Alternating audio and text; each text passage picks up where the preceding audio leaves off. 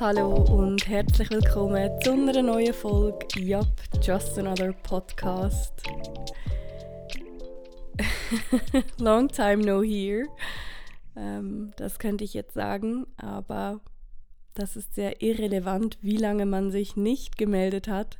Relevant ist, jetzt bin ich hier, es ist Sonntagabend und ich nehme dich mit in mein Wohnzimmer und auf eine Reise durch die letzte Zeit. Ich habe mich bewusst dafür entschieden, diese Folge mal wieder konsequent auf Hochdeutsch zu machen, ähm, denn es wird eine eher äh, ein, ein Update, also ich werde jetzt nicht über ein spezifisches Thema sprechen und den mentalen Umgang damit, sondern ich werde eher einfach ein bisschen erzählen, was so passiert ist, ähm, was ich so gemacht habe Natürlich aber auch, was meine Learnings waren und wie sich meine, Situ äh, meine mentale Situation verändert hat. Kurz zu meiner Stimme. Ähm, vielleicht fällt es auf, sie ist leicht beschlagen. Tatsächlich sitze ich nämlich in meinem Wohnzimmer an meinem letzten Quarantänetag. Ich hatte mir doch noch Corona geholt, allerdings hätte ich niemals gedacht, dass das äh, Corona ist. Ähm, Side Note, man hatte immer viel Angst davor, aber ich möchte von meiner Seite her sagen, ähm, ich hatte absolut gar nichts außer eine laufende Nase und Husten. Also absolut keine Symptome, keine Kopfschmerzen, keine Halsschmerzen.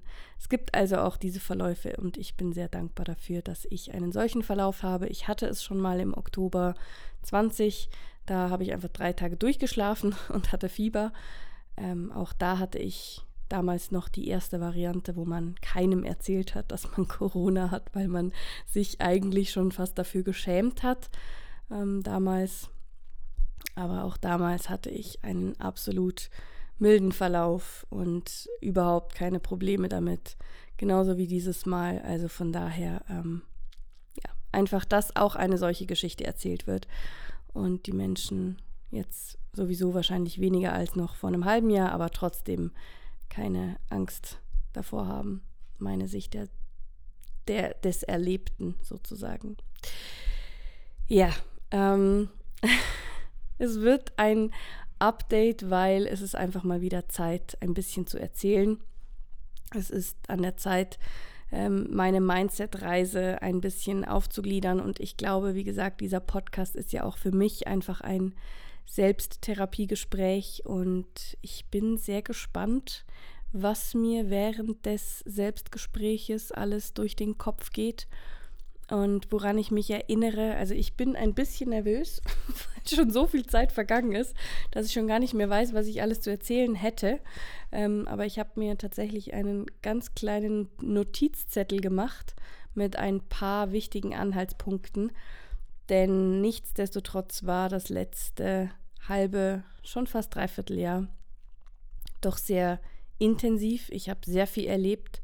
Ich habe sehr viel mental auch durchgemacht und das war ja auch die Ursprungsidee meines Podcasts, ähm, meine, meinen mentalen Umgang mit Dingen aufzuzeigen oder meine mentale Welt ähm, an dich ranzutragen. Und deswegen hoffe ich, dass ja, du auch dieser Folge, auch aus dieser Folge etwas für dich mitnehmen kannst, dass du ähm, durch den Einblick in meine mentale Welt vielleicht auch etwas in deiner mentalen Welt wieder ins Bewusstsein holst oder für dich entdeckst. Und ja, ich danke dir für die Zeit, die du mir schenkst, dass du nach so langer Zeit doch wieder da bist, wieder eingeschalten hast und ähm, ja, mir zuhörst, wie ich mit mir selber spreche, beziehungsweise eigentlich auch mit dir. Deswegen wünsche ich dir jetzt eigentlich einfach viel Spaß und hoffe, wie gesagt, dass du was für dich mitnehmen kannst. Okay, also ein Update.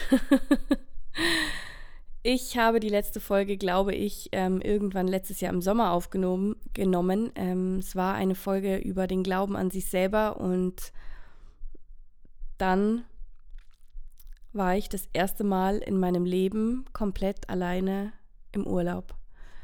Und das war eine Kurzschlussreaktion, beziehungsweise mein Leben lang habe ich davon geredet, dass ich irgendwann mal surfen möchte.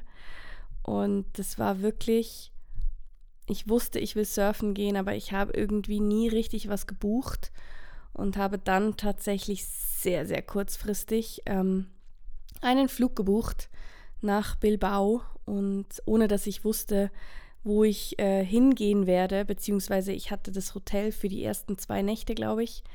Und danach wusste ich noch nicht, wo ich eine Woche ins Surfcamp gehe. Ich hatte keinen Platz. Ich wusste noch nicht so genau, wie es weitergeht. Aber ich habe diesen Sprung ins kalte Wasser gewagt und bin das erste Mal alleine ähm, in den Urlaub geflogen und auch un, also unwissend, wie sich die Woche entwickeln wird. Und es war ein sehr großer Moment für mich und für meine mentale ähm, Entwicklung.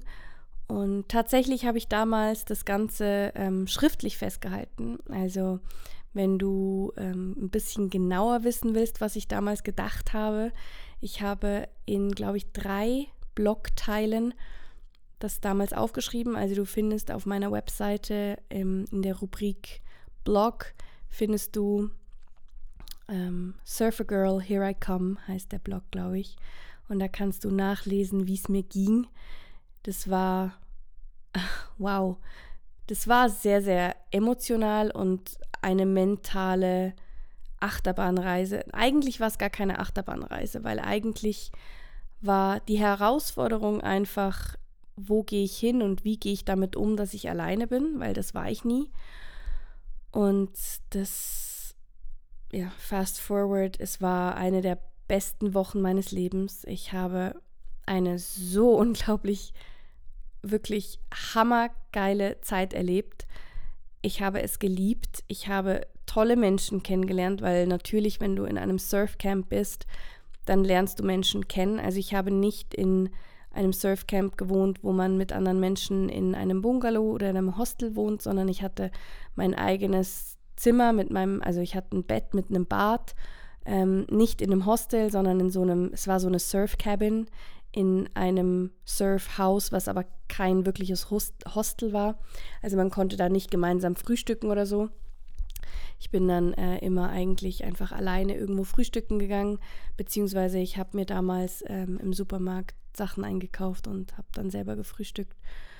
Und habe aber dann Leute kennengelernt, mit denen ich abends essen war und ähm, was trinken war. Und es war einfach, ja, wie gesagt, also wenn du in die Zeit eintauchen möchtest, dann empfehle ich dir, den Blog zu lesen. Da erlebst du meine Gefühle nochmal ganz hautnah.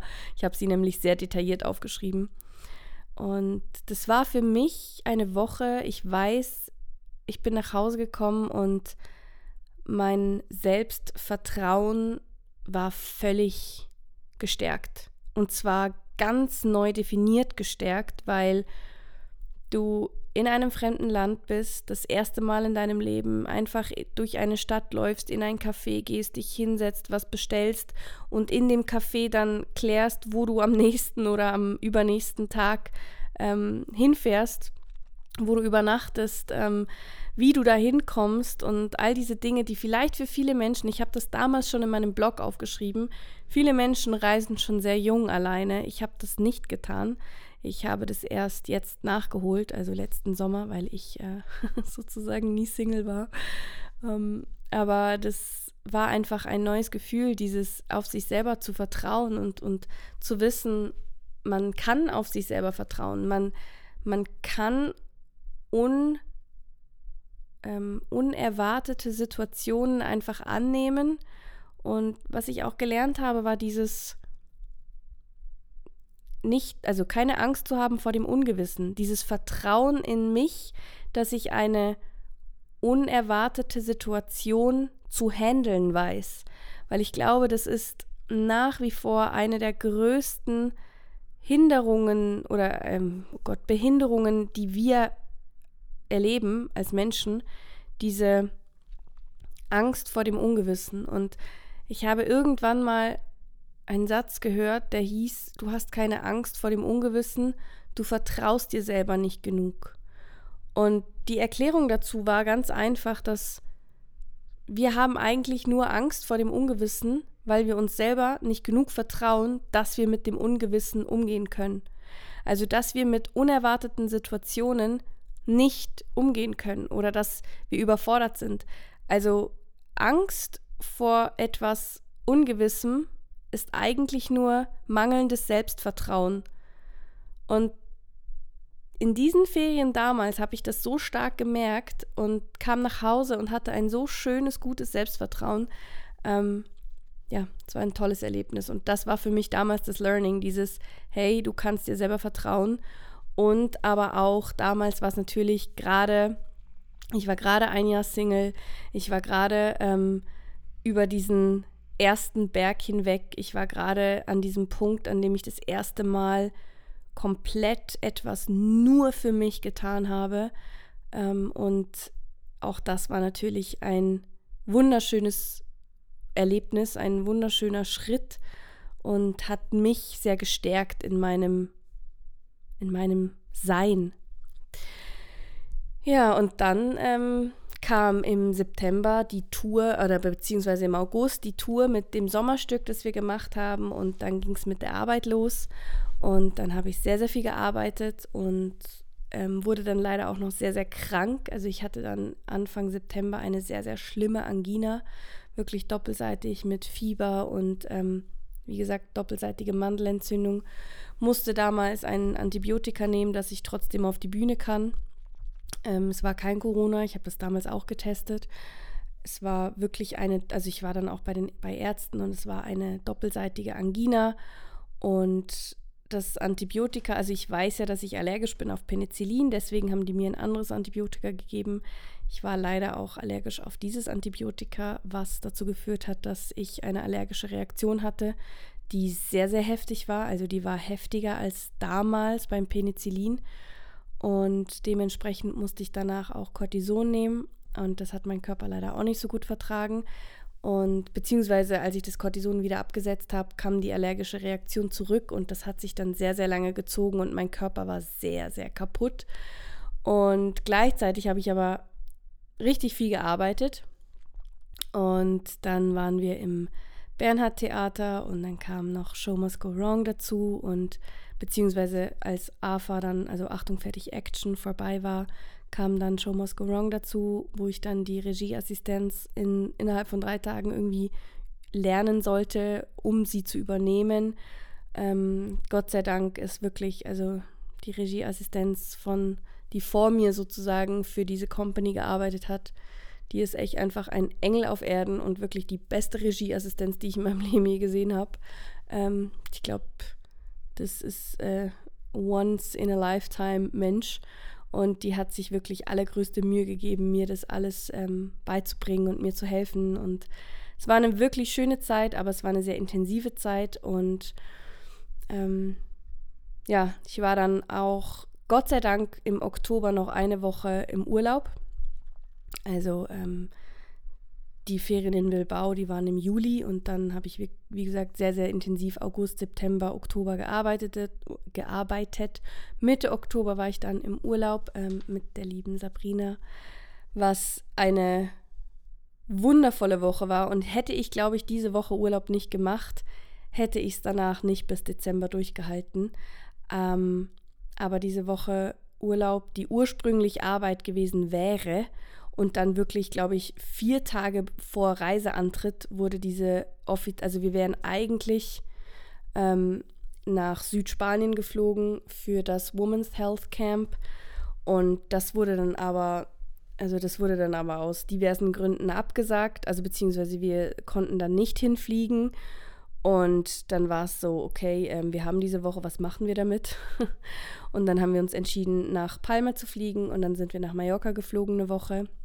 Sabrina war auch noch nie auf Mallorca und ich war ja schon sehr, sehr oft da und habe aber tatsächlich Mallorca auch noch nie so gesehen, wie ich es jetzt mit Sabrina gesehen habe. Wir hatten dann ein Auto und Ähm, Sabrina ist wirklich King im, äh, im Orte raussuchen, die man sehen sollte oder sehen will oder Instagrammable sind. Und das war dann dementsprechend auch echt einfach eine Highlight-Woche. Also wir haben richtig viel von der Insel gesehen. Wir waren an richtig vielen verschiedenen Orten.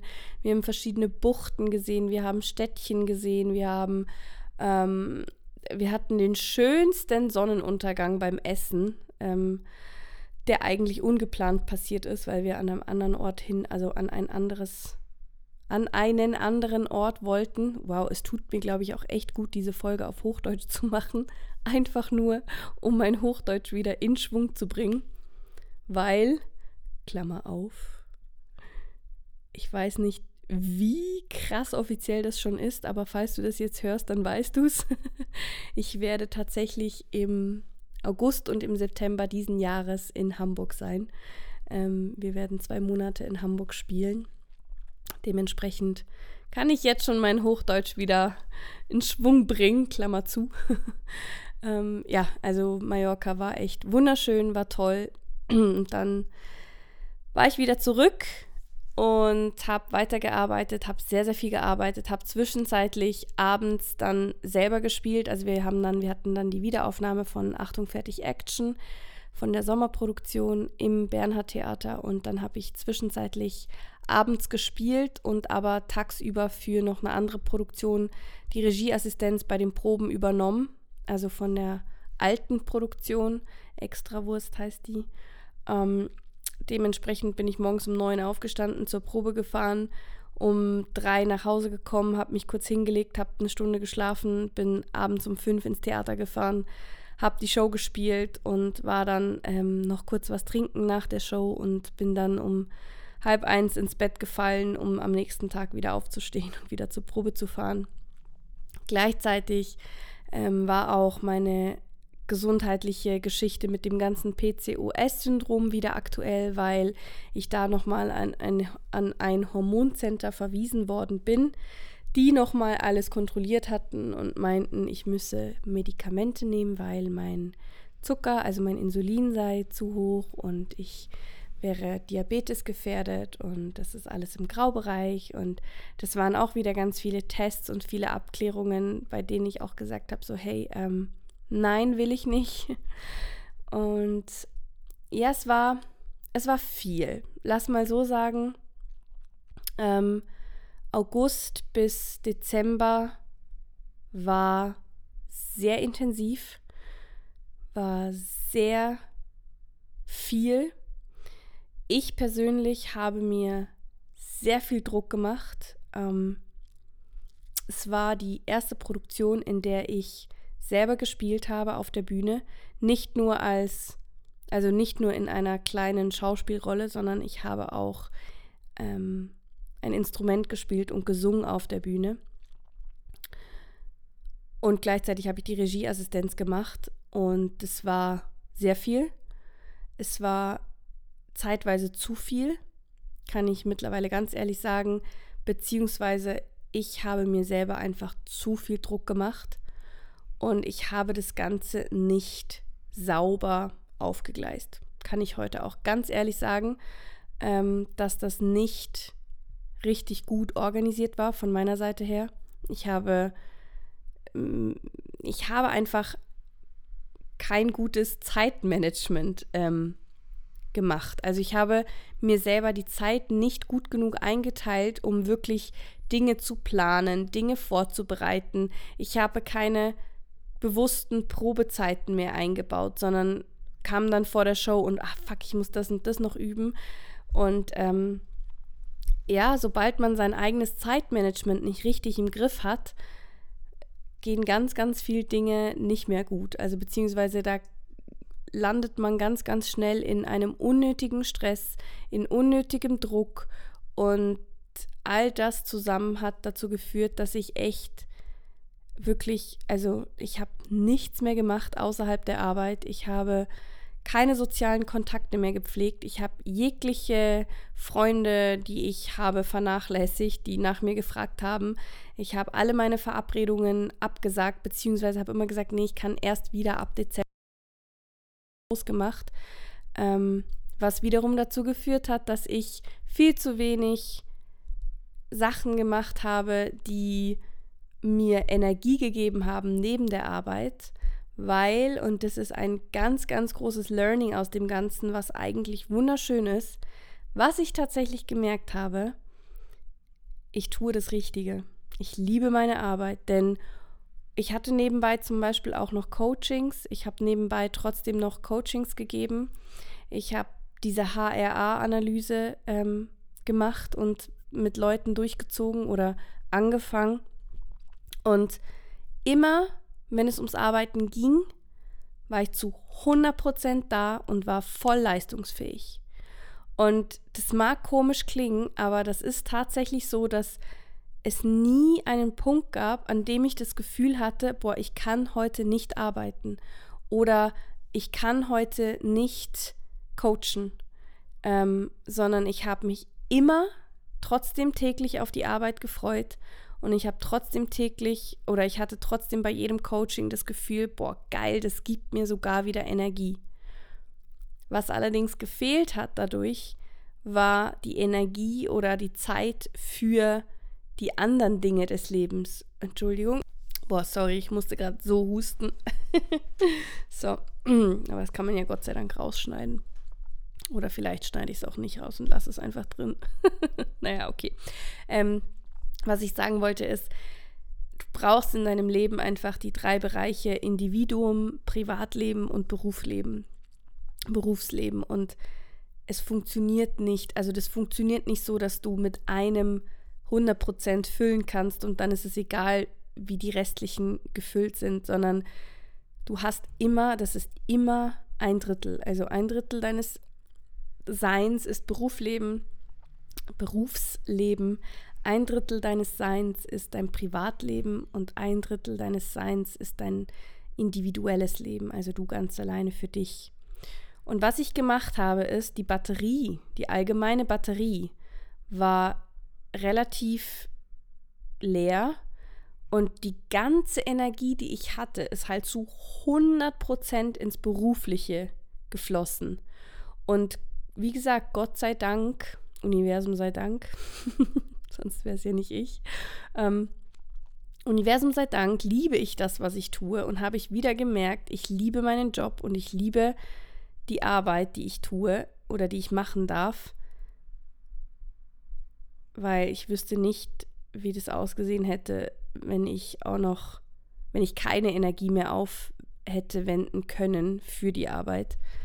Ähm, aber ja, was passiert ist, ist, mein Privatleben ist komplett ins Leere gelaufen. Also ich hatte keine sozialen Kontakte mehr. Ich habe ähm, meine Familie nicht mehr gesehen, ich habe keine Freunde mehr gesehen, ich habe noch nicht mal mehr telefoniert mit Menschen.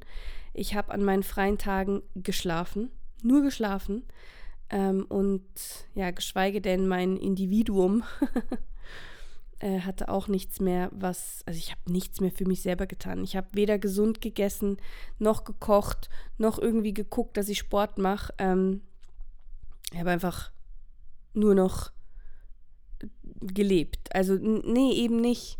Das Leben hat mich gelebt, die Arbeit hat mich gelebt, aber irgendwie, also irgendwas ist da ganz schief gelaufen. Und ähm, ich gebe nichtmals alleine der Arbeit Schuld. Also ich gebe, ich würde jetzt nicht behaupten, ich hätte keine Zeit gehabt, aber ich hatte ein verdammt schlechtes Zeitmanagement. Das heißt, ähm, ich habe zum Beispiel nach der Show, um runterzukommen, ich meine, das, also jeder, der in diesem Business arbeitet, weiß, dass man nach einer Show relativ oft noch kurz was trinken geht mit seinen Castleuten, also mit den anderen Schauspielern.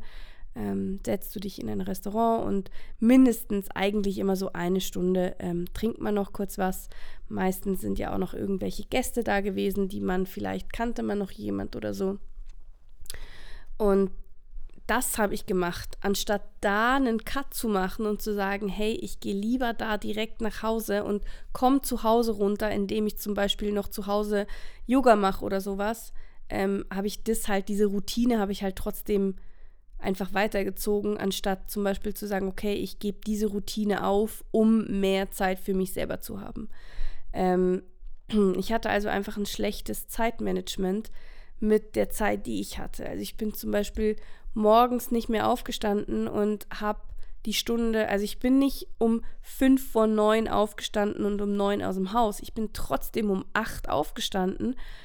Aber ich habe die Zeit, die ich dann hatte, einfach mich angezogen und ich habe geplempert, ich habe getrödelt, ich habe ganz langsam einen Kaffee getrunken, ich habe mich ganz langsam angezogen, anstatt dass ich mir morgens einfach trotzdem wirklich aufstehen, meinen normalerweise mache ich mir einen Matcha, weil ich versuche morgens immer keinen Kaffee zu trinken, sondern Matcha.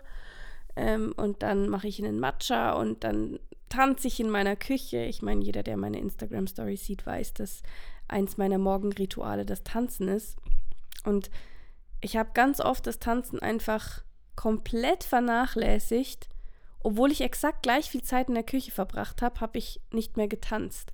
Und das ist halt schlecht, wenn du anfängst, deine Dinge, die dir Kraft geben, zu vernachlässigen, weil du müde bist oder so. Das ist schlecht. Das ist echt schlecht. In einer solchen Zeit müsstest du eigentlich extra viel tanzen.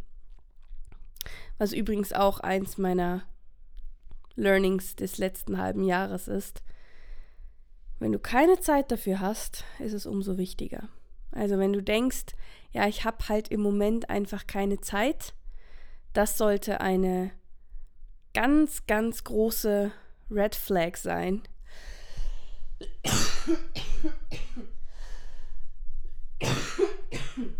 Entschuldigung. Weil ähm, wenn du sagst, ich habe keine Zeit dafür, das ist so ein klassischer Spruch, glaube ich, der, ähm, ich weiß nicht, weiß nicht mehr. Manche sagen, glaube ich, Buddha hat das gesagt oder irgendein Prophet oder I don't know. Basically, der Spruch geht einfach so: äh, Ein Mann kommt zu seinem was auch immer und sagt, ja, ich habe keine Zeit, um zehn Minuten zu meditieren am Tag. Und dann sagt dieser Mann, naja, dann meditiere eine Stunde.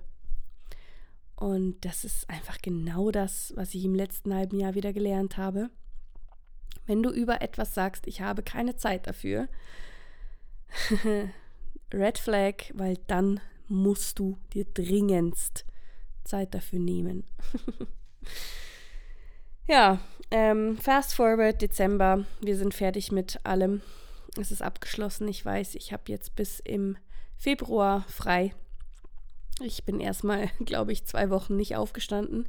Nein, Spaß. Ich habe wirklich erstmal gebraucht, um runterzukommen und alles zu realisieren und hatte tatsächlich da auch echt eine schlechte Phase, eine schlechte mentale Phase, ähm, weil in der ganzen Zeit mir auch noch Freundinnen geschrieben hatten, hey, ich würde so gerne mal wieder mit dir sprechen, ähm, ich bräuchte dich mal wieder und ähm, so dieses ganze, deine mentale Stärke und ich einfach gemerkt habe, ich kann gerade nichts geben. Ich kann einfach nichts von mir selber geben, weil ich nichts habe. Und als ich das realisiert habe, äh, ging es mir nicht gut, um es so zu formulieren.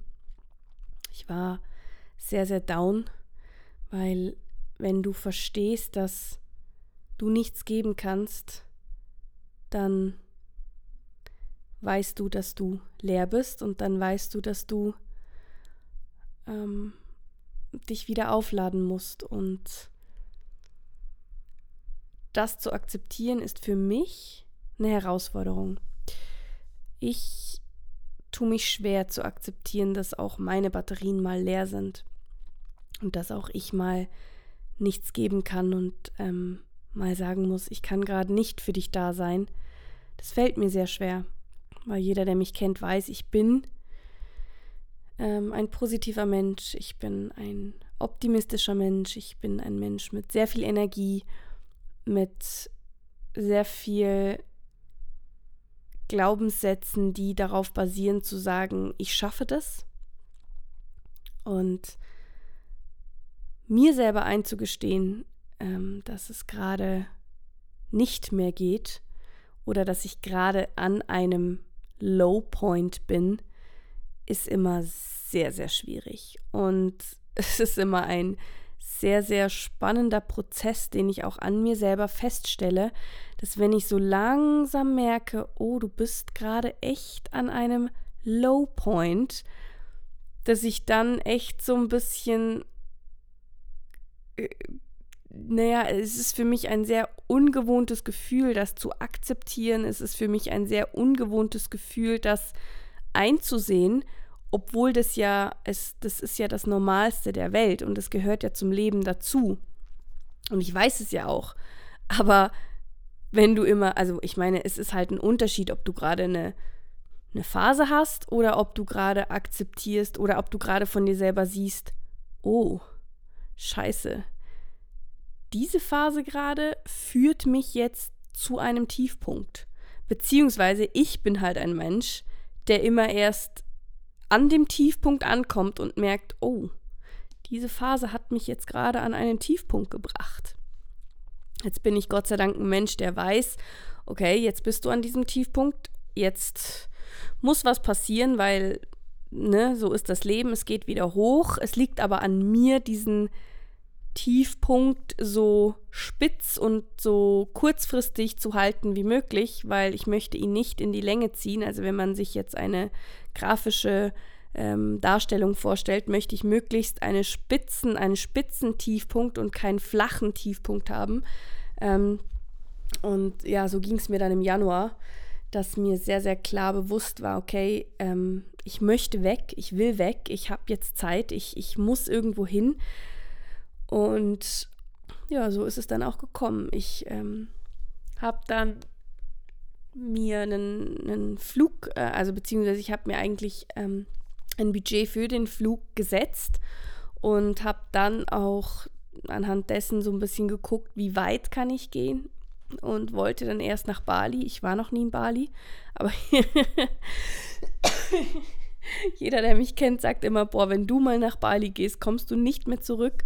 Mittlerweile bin ich ein bisschen der Meinung, naja, ich glaube, es ist schon sehr touristisch. Also ich habe jetzt nicht so Bock, in dieses touristisch-touristische Bali zu gehen, aber halt dieser Vibe und natürlich diese Selbstfindungswelt, ähm, klar, komplett meins. Also brauchen wir nicht drüber reden.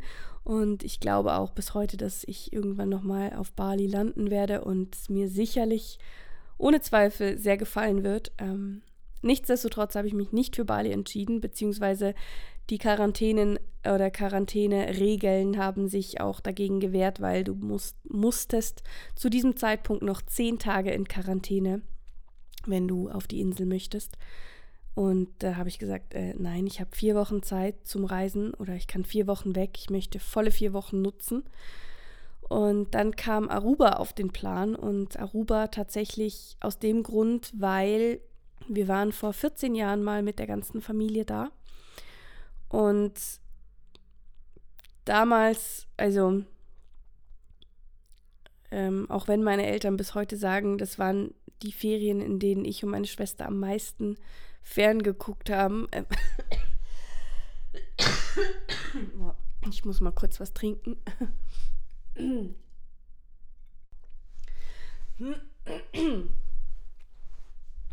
so,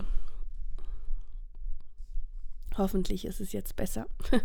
das sind die einzigen Nachwirkungen oder die einzigen Auswirkungen, die Corona bei mir hat. Ähm, ja, also wie gesagt, Aruba. Wir waren da und meine Eltern sagen zwar bis heute, da haben wir so viel ferngeguckt wie noch nie im Urlaub.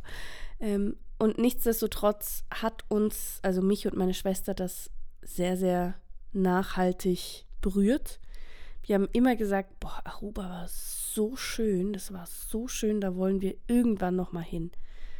Und ähm, ja, fast forward Ende Januar. Ich habe am Donnerstag einen Flug gebucht nach Aruba und bin am Sonntag darauf nach Aruba geflogen, alleine. Ähm, ich wusste, ich habe Hin- und Rückflug gebucht, vier Wochen. Ich wusste, ich gehe jetzt vier Wochen nach Aruba alleine. Ähm, und spannenderweise war ich nicht nervös, ähm, weil ich mich so klar daran erinnert habe, wie ich mich gefühlt hatte im Juli, als ich in Bilbao war. Und ich wusste, ich kriege das hin. Es ist kein Problem. Also man muss dazu sagen, Aruba ist immer noch eine holländische Insel. Ähm, natürlich haben die ihre eigene Sprache, also die sprechen Papiamento, aber the legal language, also die Behördensprache, ist Holländisch. Und ich wusste, ich werde überall mit Holländisch durchkommen. Also ich werde sowieso kein Problem haben mit der Sprache. In Spanien war es ja auch noch so, ich meine, ich verstehe Spanisch, aber ich spreche es einfach nur ganz, ganz schlecht. Und in Aruba wusste ich einfach, ähm, es wird kein Problem sein sprachlich, weil die sprechen alle Englisch und Holländisch und ich spreche Holländisch und Englisch und klar, Papiamento kann ich nicht, ist auch eine unfassbar schwierige Sprache, weil die sich zusammensetzt aus Spanisch, Portugiesisch, Englisch, Französisch und Holländisch. Also das ist eine wahnsinns interessante Sprache bestimmt für Linguistiker, aber sehr, sehr schwer zu erlernen, ähm, wenn man all diese anderen Sprachen nicht spricht. Und ja, das war also für mich so, ich war gar nicht so wirklich nervös, ich habe mich wahnsinnig gefreut, ich wusste, es ist Sommer, ich war noch nie im Winter im Sommerurlaub. Ähm, also habe ich mir einen Koffer gepackt mit ganz vielen Bikinis und Sommerklamotten und bin nach Aruba geflogen. Und ah, was soll ich sagen? Ähm, ja, äh, das war die einzig, wirklich einzig richtige Entscheidung. Ähm, ich war, glaube ich, die ersten drei Tage komplett in meinem Kopf verkopft mit Gedanken wie, boah, und ich muss das machen und ich will das erleben und ich muss das sehen und ich will dahin und ich muss noch das machen und das und das und habe Listen geschrieben, was ich alles sehen will und wo ich überall hin will und musste mir dann selber sagen, hey, hey, hey, komm mal runter, komm mal runter, du hast jetzt vier Wochen Zeit. Du kannst jetzt vier Wochen hier sein und ähm, habe dann auch meinen Kopf dazu gebracht, einfach zu sagen, hey, ich komme jetzt erstmal an und lass zu, dass ich jetzt einfach mal drei Tage Urlaub mache, bevor ich überhaupt drüber nachdenke, was ich hier alles erleben will. Ich habe vier Wochen Zeit. Aruba ist eine sehr kleine Insel. Ähm, das heißt, ich habe mir dann auch ein Auto geholt, weil ich relativ schnell gemerkt habe, dass die Insel nicht sehr fußgängertauglich ist. Und du bist von, also von ganz, von dem nördlichsten Punkt bis zum südlichsten Punkt sind es, glaube ich, maximal anderthalb Stunden. Und also sie ist, glaube ich, 30 Kilometer lang und 9 bis 10 Kilometer breit, die Insel. Also sie ist eher wirklich klein. Also habe ich dann zu mir selber gesagt, jetzt machst du erstmal einfach nichts. Lies deine Bücher, hör Musik, geh zum Strand und es war einfach tatsächlich seit langem, weil tatsächlich habe ich ja in Bilbao damals keinen Chiller-Urlaub gemacht, sondern ich war ja da wirklich zweimal täglich im Surfkurs. Und mit Sabrina war ich ja auch täglich unterwegs. Ähm, und das war also seit ich habe keine Ahnung, wann ich das letzte Mal einfach drei Tage am Stück am Strand lag und nichts gemacht habe. Einfach nichts. Also nichts heißt ein Buch lesen, Musik hören, Podcasts hören, Hörbücher hören, gar nichts hören, einfach nur da liegen in der Sonne, schwimmen im Wasser, am Strand entlang laufen, Menschen gucken. Also das war so schön. Es war so schön und es tat so gut und ich war so, ich hatte so viel Mitgefühl mit mir selber endlich wieder. Ich habe mir endlich wieder die Zeit genommen, um mich selber zu fühlen, wirklich zu, also mir selber einzugestehen, das war eine heftige Zeit mir selber einzugestehen, du warst an einem richtig low, also an einem richtig tiefen Punkt mental. Ich habe mich auch, ich habe mich auch körperlich nicht mehr wohl gefühlt. Man muss dazu noch sagen, ich ähm, habe ja immer noch dieses PCO-Syndrom-Thema mit mir rumgetragen. Ähm, Entschuldigung.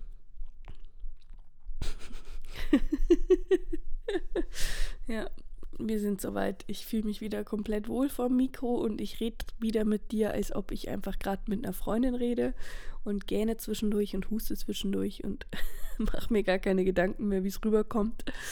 Ähm, ja. Welcome to reality.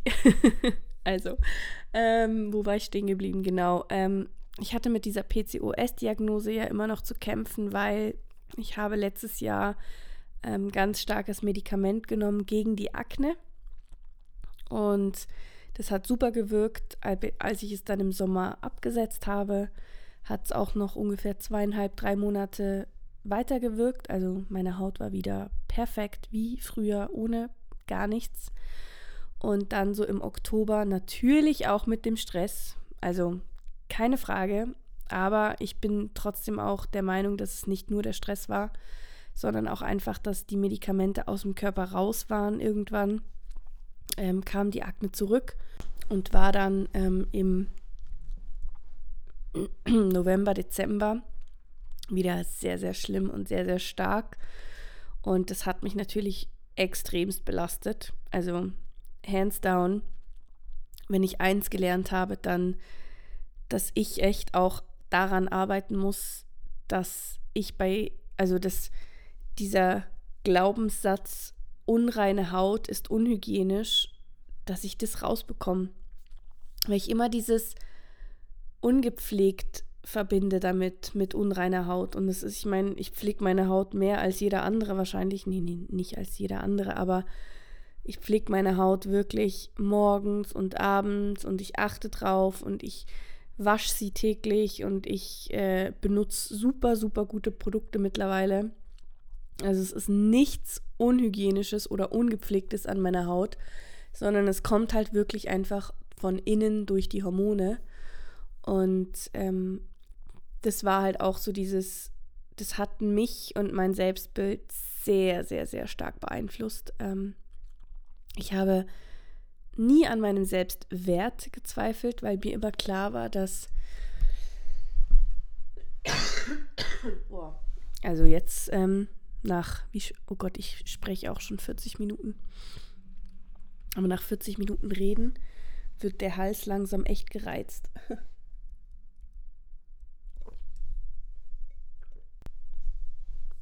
So, nochmal was trinken.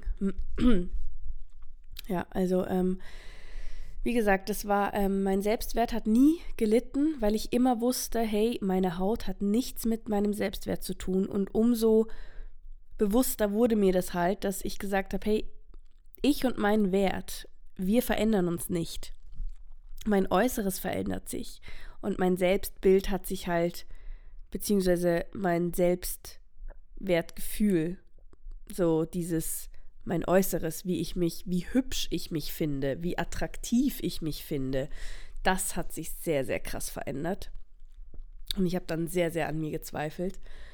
Und als ich dann auf Aruba war, war ich auch, hatte ich auch einfach mal wieder diese Distanz. Also ich war nicht in meinem Umfeld, ich war am Strand und ähm, das war wirklich auch eins der schönsten Learnings, dass ich es auch wirklich loslassen konnte. Also ich bin in Aruba vier Wochen ungeschminkt rumgelaufen, egal wie meine Haut ausgesehen hat. Ich habe sehr, sehr viel Sport wieder gemacht. Ich habe wieder zu mir selber geschaut. Ich habe, also Sport habe ich schon wieder im Dezember angefangen, weil ich da sofort gemerkt habe, okay, du musst wieder mit Sport anfangen, weil das tut dir gut. Und das hatte ich dann auch, das habe ich dann auch relativ schnell wieder angefangen im Dezember. Also das war gar nicht so das Problem, sondern die Haut war eigentlich hauptsächlich das Problem.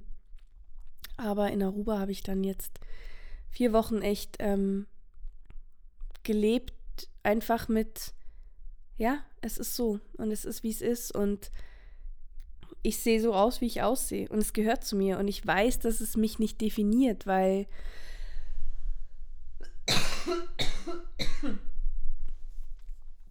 diese äh, Hormondisbalance ist ein Teil von mir, aber es bin nicht ich. Und ähm, ich hatte mich dann auch im November dazu entschieden, doch wieder jetzt mit einer Pille anzufangen. Und äh, für viele, also ist es ja auch so ein spannendes Thema, das wird immer so verteufelt. Die Pille zu nehmen wird verteufelt, weil sie ähm, ja den Körper verändert und weil sie unser Sein, unser Wesen verändert, weil man dem Körper Hormone zufügt. Und es war für mich auch eine sehr, sehr spannende Sache zu merken. Ich habe es gemerkt, ja, ich habe den Unterschied gemerkt. Ich habe gemerkt, ähm, was es mit meinen Stimmungen macht. Ich habe aber auch gemerkt, was es mit, also was es im Allgemeinen mit meinem Körper macht. Und in meinem Fall ist es eine gute Sache. In meinem Fall, meiner Hormonbalance tut's gut und meiner Haut tut's gut und natürlich ist es eine Symptombekämpfung und ich sage nicht, dass das das Endziel ist. Also nichtsdestotrotz gibt es mir einfach ein bisschen mehr Freirei äh, Freiheit und Freiraum, um dann danach tiefer zu arbeiten. Also zum Beispiel auch wieder ernährungstechnisch genauer hinzuschauen und wieder andere Rituale einzubauen, wie morgens ähm, puren Selleriesaft zu trinken, etc. etc. Aber das sind einfach Dinge, die ich wieder gelernt habe, so hey, es ist so wichtig, dass wir auf uns selber hören und dass wir nicht, nur weil 80 Prozent ähm, der Frauen auf diesem Trip sind, ja, man muss jetzt ähm, die Pille absetzen, weil sie tut uns nicht gut und wir sollten so natürlich wie möglich leben. Äh, das ist schön, wenn das für 80 Prozent oder für ganz viele Frauen funktioniert. Es ist wahrscheinlich überhaupt nicht 80 Prozent. Das war jetzt einfach nur eine dahergesagte Zahl. Ähm, was ich eigentlich sagen will, ist einfach, dass der Trend, der gerade nach dieser Natürlichkeit geht und weg von Hormonen und so, also in der Frauenwelt, falls jetzt ein Mann zuhört, sorry, ähm, aber dieser Trend von ich möchte so natürlich wie möglich leben, ähm, der mag super sein. Ich unterstütze den auch und ich möchte ja auch danach leben. Nichtsdestotrotz ist in meinem Fall diese Pille ein, ja, ein für mich funktionierendes, überbrückendes Hilfsmittel, was mir gerade ein Stück Ruhe gibt. Und ich werde den Teufel tun, es zu verteufeln, sondern ich bin sehr, sehr dankbar dafür, dass es so funktioniert in meinem Körper, dass ich regelmäßig, dass ich einen regelmäßigen Zyklus dadurch habe, auch wenn er fremdgesteuert ist. Er ist regelmäßig, was ich sonst nie habe. Ähm, ich habe eine Haut, die in der Norm, bis auf, wenn ich meine Tage bekomme, ein bisschen, also ruhig ist. Sie ist relativ ruhig bis ähm, ich dann halt meine Tage bekomme. Dann wird sie wieder extrem, aber das eh. Andere Menschen haben das auch ohne äh, Hormone. Ich habe das halt nur mit. Ansonsten ist sie immer scheiße. ähm, ja, das sind einfach so Sachen, dafür bin ich dankbar. Ähm, das hat jetzt aber nichts mit Aruba zu tun, jetzt bin ich gesprungen. Naja, ich will eigentlich auch nicht viel, viel länger das alles rauszögern, weil ähm, es soll ja ein Update werden und keine äh, Lebensgeschichte. Aber um einfach am Schluss noch so ein paar Sachen zu Aruba zu sagen, was ich gelernt habe. Es war die richtige Entscheidung zu gehen. Es war überhaupt kein Problem, alleine zu sein. Was ich aber gemerkt habe zum Beispiel ist, kenn dich gut ich habe nach zweieinhalb Wochen gemerkt, ich bin ein extrovertierter Mensch. Jeder hat beide Seiten, also die introvertierte und die extrovertierte.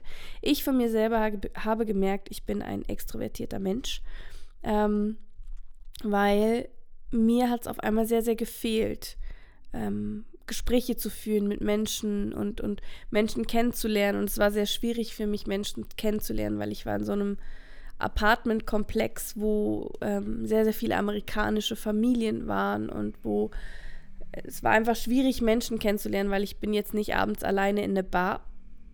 Ich habe aber auch keine Kurse besucht, wie ich damals in diesem Surfcamp hatte. Und wenn du nicht in einem Hostel bist oder irgendwo, wo du ja schon, sag mal, gegebenermaßen mit jungen Menschen zusammen bist, ähm, es ist keine Backpacker-Insel. Also es ist keine Insel, auf der du leicht ähm, junge Leute kennenlernst, einfach so. Wenn du jetzt nicht abends irgendwie feiern gehst oder so, aber das habe ich halt nicht getan. Also ich war halt, äh, ich war mal früh wach morgens, habe früh Sport gemacht und bin dann zum Strand gegangen, bin dann spazieren gegangen oder bin irgendwo hingefahren und war dann aber auch abends wieder relativ früh im Bett. Also ich habe jeden Abend den Sonnenuntergang geguckt, übrigens bis auf, glaube ich, ähm, zweimal oder so. Aber ansonsten habe ich echt zwei oder dreimal habe ich ihn verpasst. Ansonsten habe ich mir jeden Abend den Sonnenuntergang angeguckt. Und es gab dann auch noch eine kleine Surprise, weil ähm, ich habe sehr, sehr viel mit meiner Schwester geschrieben und sie hat sich dann sehr spontan entschieden, die letzten Tage doch auch noch nach Aruba zu fliegen und war dann die letzte, die letzte Woche, ein bisschen mehr, die letzten neun Tage war sie dann noch bei mir. Also das war echt auch ein sehr positiver ähm, Wendepunkt noch in dieser Zeit, weil ich habe es geliebt, ihr mit ihr nochmal die Insel zu erkunden. Es war das erste Mal, dass ich auch mit meiner Schwester eigentlich im Urlaub war, dass wir zu, gemeinsam nur zu zweit unterwegs waren. Das war sehr, sehr schön. Ich habe das sehr, sehr genossen. Ähm, auch, auch wieder einmal mehr gemerkt, wie, wie schön es ist, ähm, eine Schwester zu haben, mit der man einen so wundervollen Kontakt hat, beziehungsweise mit der man eine so schöne Beziehung hat. Und ähm, ja, meine Schwester ist einfach einer wenn nicht der allerwichtigste Mensch in meinem Leben. Und ich wüsste gar nicht, wo ich ohne sie wäre und was ich ohne sie machen würde. Ähm, ja, sie ist echt ja, ein Teil von mir, ein sehr, sehr großer Teil von mir. Und dementsprechend war das sehr, sehr schön, die Zeit auch noch mit ihr zu verbringen. Ja. Und ähm, was ich dann auch gemerkt habe, als ich wieder zu Hause war, war, dass in den ersten Tagen sofort wieder dieses Gefühl von, oh, oh, jetzt musst du wieder überlegen, wie du ausschaust, jetzt musst du dir wieder überlegen, was du anziehst, ähm, hochkam und ich aber sofort reagieren konnte und gesagt habe, so, stopp, nein, ähm, nicht der Fall, das machen wir nicht, wir kämpfen jetzt dagegen an. Und zwar war ich in Aruba so zufrieden und so glücklich mit mir selber und so im Einklang mit mir selber und ich habe mich selber wirklich komplett zu 100 Prozent voll und ganz akzeptiert und auch geliebt. Ich habe keine Sekunde darüber nachgedacht, wie mein Körper aussieht oder ähm, welche Figur ich habe oder wie meine Haut gerade aussieht. Ich habe mich komplett wohlgefühlt in meinem Körper. Ich bin den ganzen Tag nur im Bikini rumgelaufen. Ich war immer ungeschminkt und das war für mich, und das mag für den einen oder anderen wirklich komisch klingen, aber das war für mich das erste Mal in meinen 29 Jahren, in denen ich so bewusst so glücklich war. Also natürlich, damals in Bilbao habe ich das auch schon gefühlt und empfunden. Ähm, aber jetzt in Aruba war das nochmal ein so viel tieferes Level und ein so viel extremeres Level, weil ich es, glaube ich, auch nicht einfach nur ein paar Tage hatte, bevor ich dann neue Leute kennengelernt habe und wieder abgelenkt war, sondern ich war wirklich einfach fast drei Wochen alleine mit mir selber.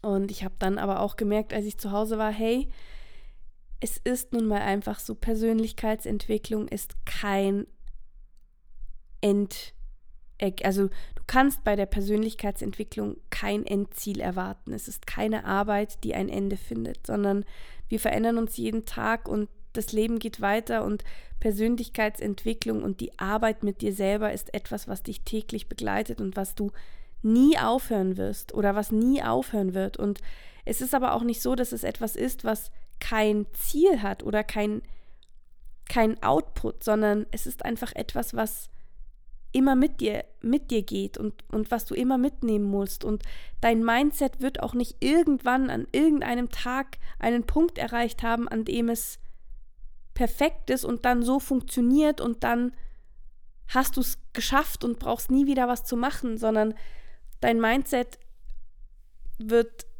immer wieder Arbeit brauchen und immer wieder sich auch weiterentwickeln. Und es geht einfach auch immer wieder darum, alte Learnings wieder neu im Bewusstsein zu ähm, haben. Also es sind immer wieder Dinge, natürlich weiß ich, dass es nicht darauf ankommt, wo ich bin, sondern dass es nur darauf ankommt, wie ich mich fühle. Aber zum Beispiel dieser Urlaub hat mir das wieder so klar vor Augen geführt, dass ich wieder weiß, dass es sich lohnt, daran zu arbeiten. Und ich habe auch gesagt, einer der Sätze, der für mich sehr zentral oder den ich mir zum Beispiel rausgepickt habe, ähm, war, wenn ich mich jetzt wieder verliere, dann weiß ich zumindest, wo ich zurück hin will. Weil das, was ich in Aruba ge ge gelebt habe, also der Mensch, der ich war, die Gedanken, die ich hatte, die Gefühle, die ich hatte, das ist etwas, auch hier im Alltag täglich sein und fühlen möchte. Und es bedarf wieder neuer Arbeit hier, weil ich nämlich hier nicht an dem gleichen Punkt bin, wie ich es in Aruba war, weil es ein anderes Umfeld ist, was völlig normal ist und was völlig logisch ist, dass in jedem Umfeld, in dem du bist, mit jedem Menschen, mit dem du zusammen bist, hast du andere Gefühle und andere Empfindungen, weil wenn du dich mit deiner Familie triffst, dann benimmst du dich oder dann bist du ein bisschen anders, wie wenn du dich mit jemandem triffst auf ein Date, dem du zum Beispiel gefallen möchtest. Oder wenn du dich mit jemandem triffst, der in der Arbeitswelt für dich ein Vorbild ist, wirst du dich anders verhalten, als wenn du dich mit deinen besten Freunden triffst, die dich schon lange kennen. Und es geht aber nicht darum, dass du dich immer überall gleich verhalten musst oder gleich fühlen musst, aber es geht darum, dieses, diesen Kern, diesen, diese, diese Kernakzeptanz, diese Kernliebe, diese Kernsicherheit, das, das einfach zu haben. Und ich weiß, ich habe es, weil ich habe es in Aruba gelebt und ich habe es gefühlt und ich habe es gespürt. Und ich bin ähm, wahnsinnig, ich meine, für mich ist es ein wahnsinniger Schritt, dass ich mittlerweile jetzt auch die letzten Wochen hier ähm, ungeschminkt rumgelaufen bin. Und egal, ob ich jetzt in Zürich zur Arbeit gehe oder ob ich in, in Zürich was trinken gehe mit einer Freundin, ähm, brauche mich nicht mehr zu schminken, auch wenn die Haut nicht perfekt aussieht. Ähm, und das sind Dinge, die, ja, die mein Mindset wahnsinnig stärken und die mein Mindset wahnsinnig wieder auch fordern. Weil am Ende des Tages ist einfach wieder alles nur die Welt der Gedanken ist deine Realität. Und das, was du denkst, das bist du. Und so wie du fühlst, so handelst du. Und so wie du handelst, so erfährst du auch. Und das ist einfach der Kreislauf des Lebens.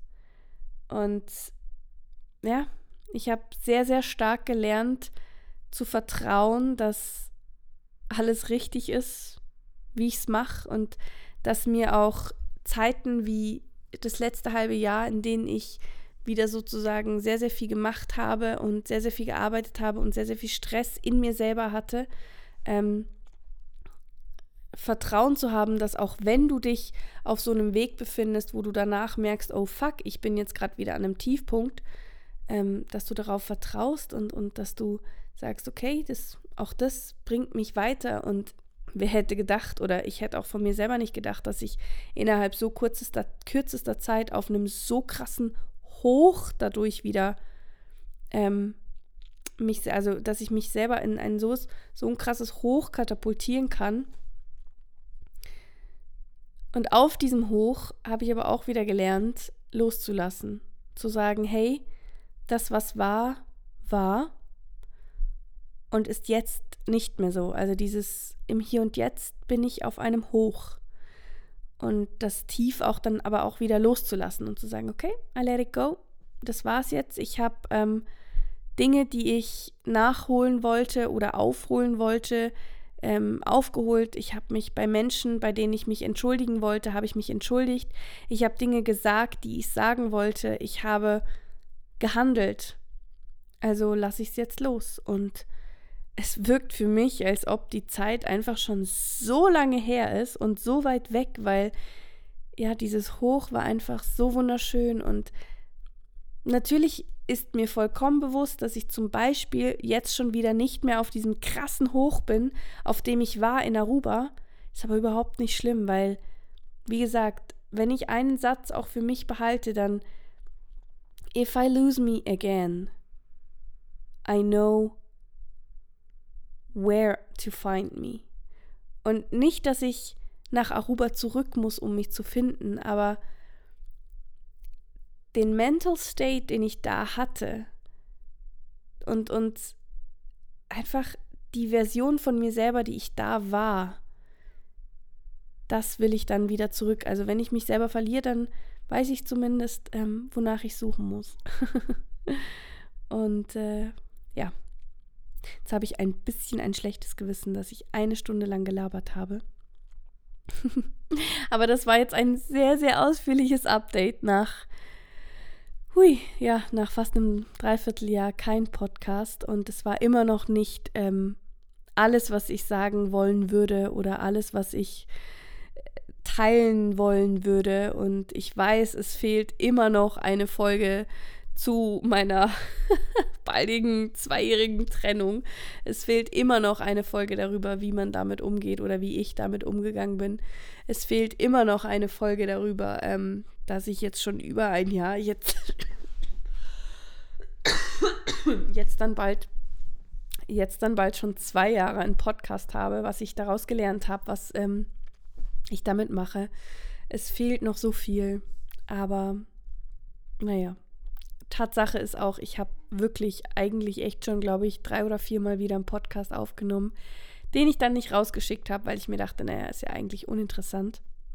Ist ja eigentlich sehr irrelevant.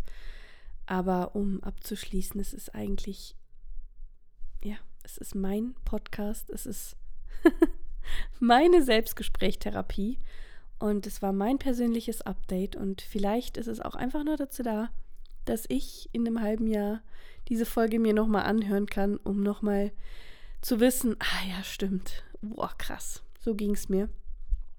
Und äh, ja, ich hoffe trotzdem, dass du was für dich mitnehmen konntest. Ich hoffe, dass du etwas für dich daraus ziehen kannst, dass du ja für dich vielleicht auch auf mentaler Ebene wieder ein Ja stimmt oder ah krass oder auch wenn es nur ein wow, ihr geht's ja auch nicht immer gut oder ah, das sind ihre Struggles. Ähm, das sind Dinge, die ich teilen möchte, die ja vielleicht, wie gesagt, dir auch etwas geben können. Und jetzt wünsche ich dir einen wunderschönen Start in die Woche. Solltest du die Podcast-Folge am Wochenstart am Montag hören. Und ansonsten wünsche ich dir einen wunderschönen Tag, egal welcher Tag das gerade ist.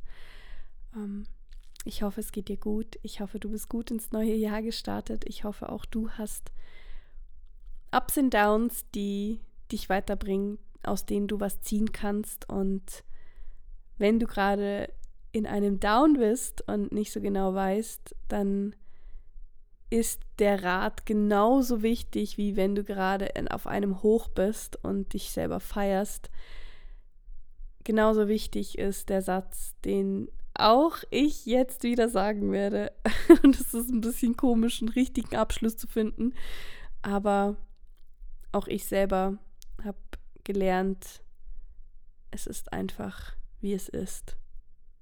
Und die Wahrheit ist, du kannst. Ende der Geschichte.